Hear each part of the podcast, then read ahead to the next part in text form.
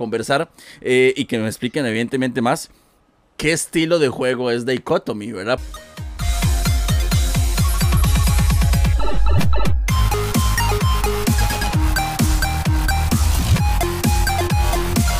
Ok, saludos amigos, aficionados a los videojuegos, aficionados a todo lo geek, aficionados al contenido del canal del Gamer Inexperto. Les saluda Mike, el Gamer Inexperto. En esta ocasión muy contento, muy feliz en esta entrevista eh, que hace rato venimos planeando y bueno, ya se logró con los amigos de Ergo Time Studios y su videojuego Dichotomy. Creo que lo dije bien, ¿verdad? Si no me van a corregir por ahí.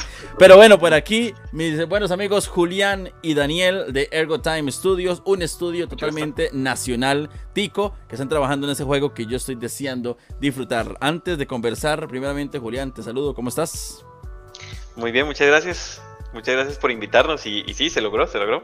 se logró, se logró. Y también Daniel, pura vida. Buenas, un placer estar por acá. La verdad es que les agradecemos un montón de parte de todo Ergo Time Studios por estar acá. No, para mí es un honor de verdad tenerlos por acá porque me gustan los videojuegos, me gusta el desarrollo de los videojuegos y más tenerlos así como tan cerquita, que es de acá del país trabajando en un videojuego que, que, espero realmente sea un éxito y de hecho de eso vamos a hablar. Ingresemos de una, vez, de una vez para hablar, antes de Dichotomy, hablemos de lo que es Ergo Time Studios, cómo nace el estudio, cómo nace la idea, eh, cuántos son también en el estudio y toda esta información que es muy importante, por favor. Bueno, eh, Ergotime, eh, perdón, Ergotime Studios nace de, una idea propiamente de Daniel y mía, aunque somos en este momento un equipo más grande, un equipo de 10 personas, eh, conformado multidisciplinariamente. Tenemos a un muchacho de administración, tenemos un equipo grande de diseñadores gráficos eh, y gente apasionada por, por el cine, por la cinematografía, que nos está colaborando con toda la parte de arte. Eh, yo que soy programador, también tenemos, bueno, Daniel es medio programador, medio ingeniero eléctrico también, muy versado en toda la parte de tecnología.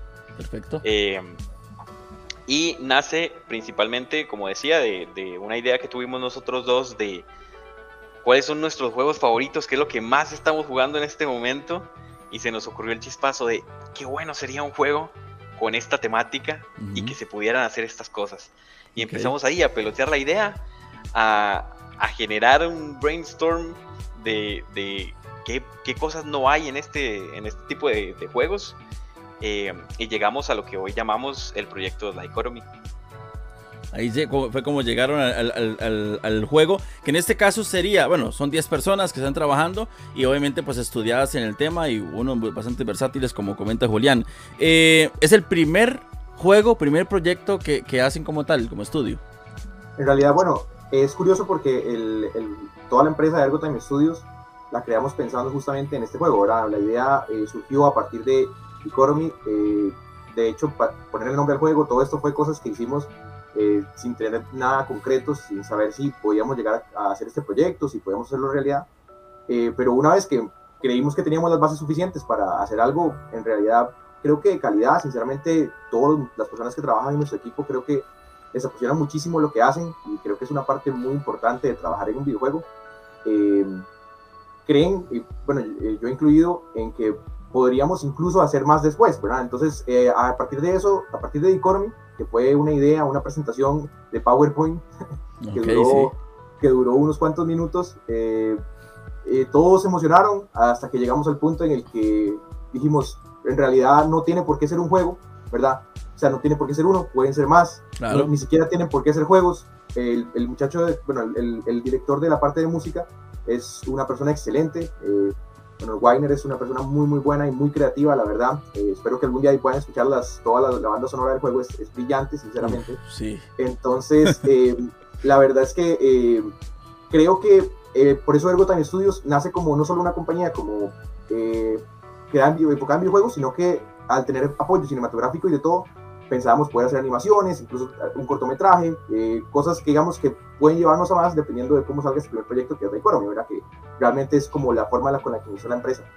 De hecho, yo hice así como, uff, ¿verdad? No he escuchado la banda sonora, solamente he visto que ahí lo estamos viendo como teaser, trailer, ¿verdad? Un poco de información del, del título, pero yo soy amante de las bandas sonoras. De tanto en el. Yo amo el cine también, voy al cine. Tengo sí plataformas, HBO Max y todo, pero voy al cine, me gusta el cine. Y también, evidentemente, jugar y vea estos cascos. Eh, los siguen vivos, no sé por qué, porque yo subo los audífonos hasta arriba para poder disfrutar de este, los videojuegos y las bandas sonoras es algo que yo amo muchísimo y, aprecio cuando un estudio se mete realmente con mucho cariño en lo que es la banda sonora, que tanto es así que ha tomado tanta fuerza que hasta en los premios de cine y de videojuegos se premia el apartado de banda sonora y bueno, yo quiero escuchar esa banda sonora. Y de hecho yo la quiero escuchar porque, bueno, ya yo lo sé, pero vamos a, conversar eh, y que me expliquen evidentemente más qué estilo de juego es Dichotomy, ¿verdad? Porque yo digo, quiero escucharlo y porque he jugado mucho este tipo de juegos, yo digo, esto tiene que ser una salvajada, ¿verdad? De la buena manera. Coméntanos un poco, Dichotomy, de qué trata el videojuego. Claro, eh, el proyecto Dichotomy es un proyecto que trata de un juego centrado principalmente en, el subgénero de los roguelite. Roguelite y no roguelike, principalmente porque no, no nos ceñimos tanto a las mecánicas que se conoce, digamos, académicamente de lo que debería ser un, juego parecido a Rogue, el juego de, creo que de los 80s o 70s, algo así. Eh, y estamos mezclando este subgénero de, de roguelike eh, con mecánicas de, de, Metroidvania, por ejemplo. Es decir, mecánicas en las que hay un avance, hay, hay un desbloqueo eh, de características que van a ser permanentes para el resto del juego también un poco mezclado eh, con algo de, Farm Simulator, de, juegos que, a nosotros nos encantan, eh, en los que vamos a poder tener como una, digamos que una, pequeña granja de la cual eh, cultivamos y cosechamos cosas que luego nos van a servir para las runs, ¿verdad? Para las partidas, que son las, la, la central, la mecánica central de los roguelike. Eh, esa es más o menos la dinámica del juego, las mecánicas generales que tenemos, que tenemos en desarrollo. Este, ok, ahora, ¿cuál fue la inspiración, verdad? Porque en este caso desarrolló un, juego, creo yo, y como primer juego, yo sé que ustedes quizás son fans de ese tipo de juego y demás, pero ¿cuál es su inspiración dentro del mercado de videojuegos en, a nivel general que ustedes dicen, esta es como la inspiración para poder llevar Dichotomy al público? En realidad es curioso esta, esta pregunta porque, verás que si tuviéramos que decir uno, yo creo que, eh, nos, bueno, por lo menos de mi parte me costaría muchísimo definir a cuál se parece, ¿verdad?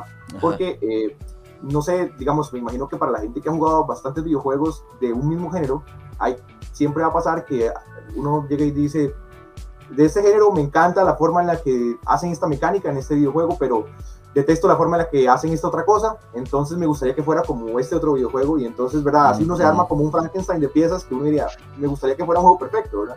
Y entonces eh, pasó, realmente siempre eh, nos ha interesado, digamos, eh, nosotros creo que en, temas de videojuegos siempre hemos estado metidos en, en todo tipo de géneros, pero creo que el roguelike, lo que nos llamó tanto la atención, es que primero, las curvas de dificultad son algo que a nosotros nos, gusta un montón experimentar porque em, no es lo mismo, ¿verdad? Eh, algún juego que esté diseñado pues para un público más infantil, como un juego que tenga un diseño pues que sea retador para el jugador, ¿verdad? Claro. Como puede ser los Dark Souls o cualquiera de estos juegos que contienen una dificultad avanzada como pues, pues para ese, ese es concretamente el propósito del juego. Pero eh, más bien los roguelike, lo, lo, interesante era que las partidas podían ser lo que sea, ¿verdad? Eh, matemáticamente se generaban de la forma en la que quisieran porque aleatoriamente eh, esa partida era un universo y ese universo se creó en su computadora en esos segundos en los que usted empezó la partida. Y por pura probabilidad, nadie más en todo el universo va a jugar esa misma partida porque a no ser que ponga la misma semilla, realmente las partidas se generan aleatoriamente de una pool infinita de, de, cosas. Entonces nos interesó muchísimo. Eh, cuando empezamos a jugar, recuerdo que los primeros que, que, jugábamos y que realmente creo que Julián empezó a jugar por ahí uno, recuerdo que otro, no sé si han jugado eh, Crypto la Necrodancer, que es un juego que aún sigue en el mercado, digamos, creo que eh, Nintendo Switch lo tiene todavía. Y, claro es, un juego muy viejo, pero digamos que eh, es un juego muy interesante, ¿verdad? Porque con gráficos muy sencillos eh, logra tener unas mecánicas increíbles y la verdad una diversión muy buena, además de que las partidas son cortitas, ¿verdad? Entonces es eso que uno a veces dice, uy, quiero echar una partida, pero no tengo mucho tiempo y voy a echarme una partida rápida o lo que sea. Ese tipo de cosas nos gustaba un montón, había cosillas que no nos gustaba tanto en Necrodancer, pero sinceramente decíamos, wow, qué chido este juego, ¿verdad? Luego juegos masivos e increíblemente grandes como The Binding of Isaac, ¿verdad? Creo que es de los más conocidos del, del roguelike.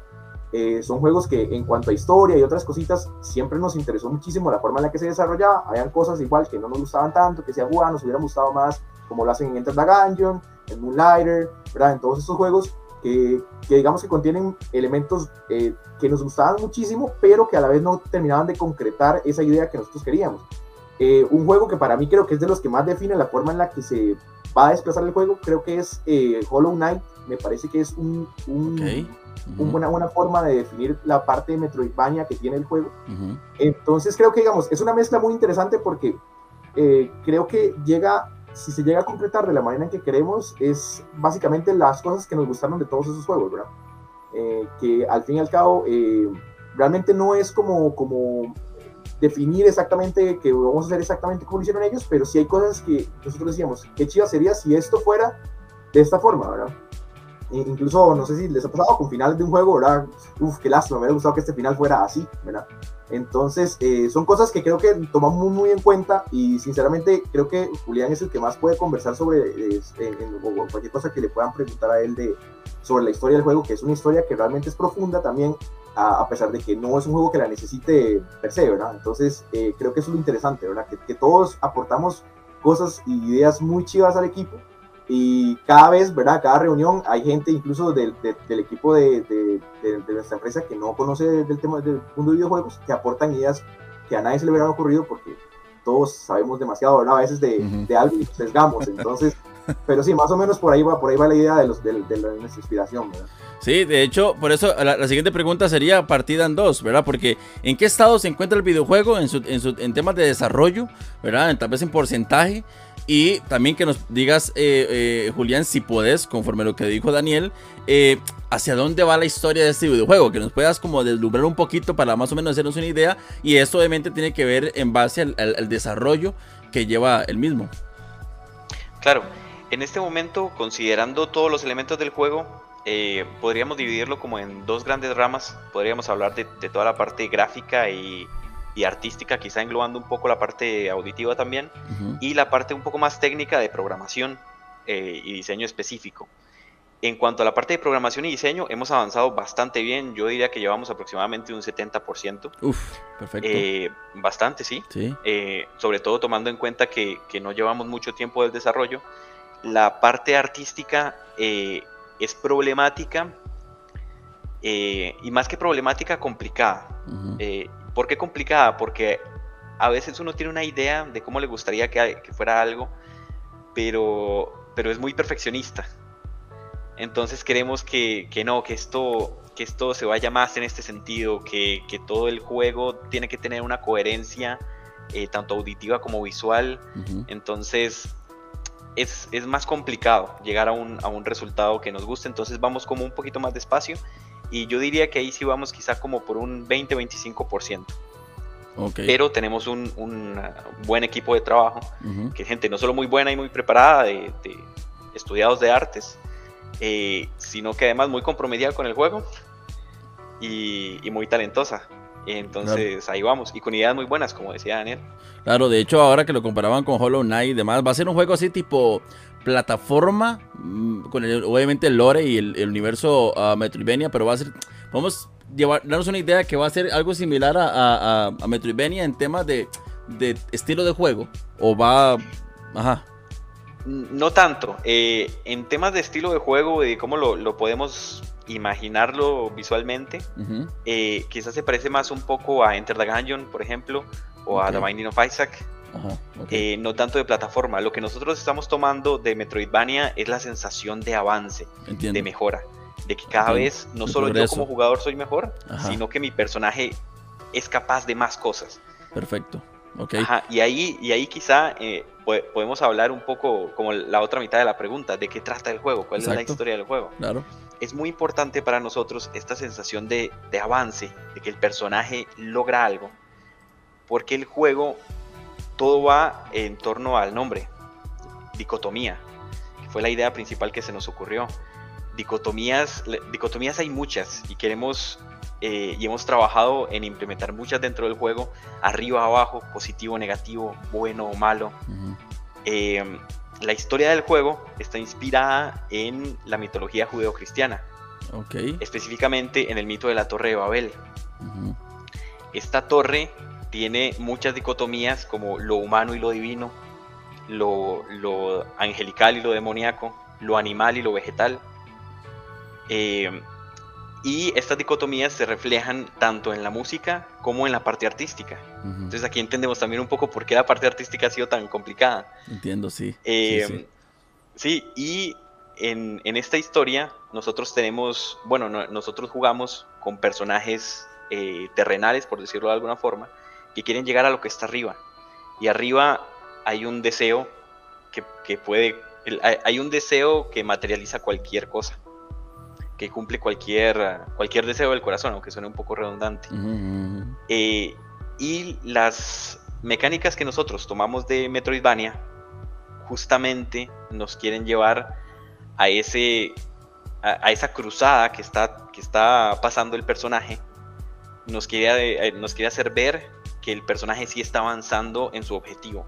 No solo quiere llegar a la cima por llegar a la cima sino que tiene una meta personal y va a tener que pasar por muchas dificultades para cumplir eso que vale la pena arriesgarse tanto como para llegar. O sea, si, se va a sentir como jugador eh, que tu personaje sí está progresando más allá de la historia, sino eh, eh, eso está buenísimo. Y esas sensaciones, yo creo que es muy importante o uno como gamer, eh, a menos yo soy una persona que me gusta mucho los juegos que me dan ese árbol de aprendizaje, ¿verdad? Que el personaje va creciendo con uno, uno va aprendiendo más sobre el lore, sobre la historia, sobre el, el videojuego como tal y tu personaje va creciendo contigo. Y creo que eso es una conexión que es muy importante a uno como gamer y, y juego, en este caso. Ahora, eh plataformas, ¿en qué planea el videojuego? Yo sé que quizás yo, yo, desconozco, aquí sí hago yo honor a mi nombre, el gamer inexperto, porque aquí sí desconozco. Eh, ¿Cómo es el tema de conversación con los estudios? Con, hablando probablemente Sony, eh, Microsoft, eh, Nintendo y también pues llegar a la plataforma de PC, pero ¿en qué em, plataformas planean lanzar el videojuego? En realidad, digamos, el, primordialmente la idea, y creo que basado en algunos estudios de mercado que hicimos con eh, administración, ¿verdad? Y, toda esa parte, digamos, eh, eh, digamos que más que tiene la, empresa, nos dimos cuenta que lo más factible y realmente por el tipo de género que es, ¿verdad? Y todo, todo el tema que engloba, la salida inicial va a ser realmente en PC, ¿verdad? En PC, perfecto. Estamos esperando, digamos, en ponerlas en varias pues tiendas, digamos, ya sea Steam, ¿verdad? O incluso Epic Games. Hemos ahí valorado algunas, realmente todas parecen bastante factibles eh, en base a lo que vamos, entonces es, muy probable que ese sea el, rumbo que tomemos. Pero eh, una vez eh, tengamos adaptado una base de jugadores y podamos más o menos revisar ¿verdad? los datos, tener unas estadísticas viables, yo creo que lo mejor, el, camino que, que, queríamos seguir desde el principio es pues migrarlo pues muy probablemente a PlayStation 5, ¿verdad? Porque ya en ese momento, para ese momento del, del desarrollo, muy probablemente ese sea el apogeo principal de Sony, ¿verdad? Eh, posiblemente el Xbox Series, ¿verdad? Por parte de Microsoft, eh, eh, igual dependiendo de las ventas, ¿verdad? Todo depende de cómo avance el mercado de los videojuegos. y principalmente la Switch, veremos si aún está, pues, al menos disponible, ¿verdad? Claro, entiendo. igual dependerá, digamos, también un tema de DLCs y todo esto, ¿verdad? Pero principalmente ese sería como la, el plan a seguir, ¿verdad? Perfecto, ya, ya los anticiparon que pueden venir DLCs, expansiones, más contenido, ¿verdad? Hay algo importante, curioso, ¿verdad? Que es que eh, tal vez no sé si quedó del todo claro, eh, realmente el juego está pensado para tener varios personajes. Entiendo. O sea, como que, como que hayan diferentes historias de por qué varios personajes quieren subir la torre, ¿verdad? Entonces, eso es muy interesante porque si alguno ha jugado a Isaac, ¿verdad? Eh, sabrán que una de las partes más chivas de Isaac es que pues uno tiene que pasarse el juego con varios personajes, digamos, o sea, uno y luego otro y luego otro para poder decir que usted se pasó el juego realmente. Eh, en este caso, lo interesante es que no solo tiene que pasárselo como un tema de completar logros, ¿verdad? De tener el platinado, sino que eh, además es para completar la historia, ¿verdad? Porque realmente la historia completa es la historia de todos los personajes. Entonces, eh, aquí el protagonista en realidad es el jugador, ¿verdad? que lleva a cada personaje subiendo por la torre. Entonces, creo que eso para DLCs, usted ya sabe que eso puede, ¿verdad? tener un montón de, avances por cualquier lado, así lo dejo como en el aire, pero realmente es, una cosa muy interesante que hemos pensado. Perfecto, la verdad es que yo muy feliz eh, por este desarrollo de, de Ecotomy. También, obviamente, ustedes como Ergo Time Studios, un estudio nacional este, costarricense que está trabajando fuertemente para llevar este videojuego, eh, siendo el primero de muchos, esperemos. Y esperemos que sea un éxito realmente el videojuego, eh, para que ustedes decidan y, y pues tomen la decisión de hacer más videojuegos, ¿verdad? Eh, secuelas, qué sé yo, ya eso obviamente eh, a, nivel interno ustedes lo tendrán. Este es un espacio para poder dar apertura a lo que es el videojuego como tal. Pero sí espero y las puertas abiertas para ya cuando el videojuego salga o qué sé yo, otra entrevista, otra conversación, otro podcast para ya eh, lo que yo pueda aportar lo, lo voy a hacer. Amo los videojuegos amo el desarrollo de videojuegos, aunque no soy desarrollador, pero ese mundo me gusta mucho y creo que, creo que es súper interesante estar ahí desarrollando. Soy uno que pasa viendo videos en YouTube constantemente de cómo se hizo esto, cómo se hizo lo otro y, todo, y lo demás. Y sabiendo que es un videojuego eh, nacional, eh, pues mucha más felicidad me da. Este, y espero realmente que sea todo un éxito. Y esperamos Dichotomy en Nintendo Switch, en Play 5, en, en, las consolas y plataformas que ustedes lo vean a bien. Pero bueno, esperemos entonces a, que, a tener nuevas noticias. También agradecerles a ustedes y éxitos en, en, este desarrollo. Eh, y esperar entonces a que el videojuego salga. Muchísimas gracias por los buenos deseos. Y sí, de, de seguro cuando el juego salga nos podemos contactar de nuevo y ahí le mandamos unas, unas claves también.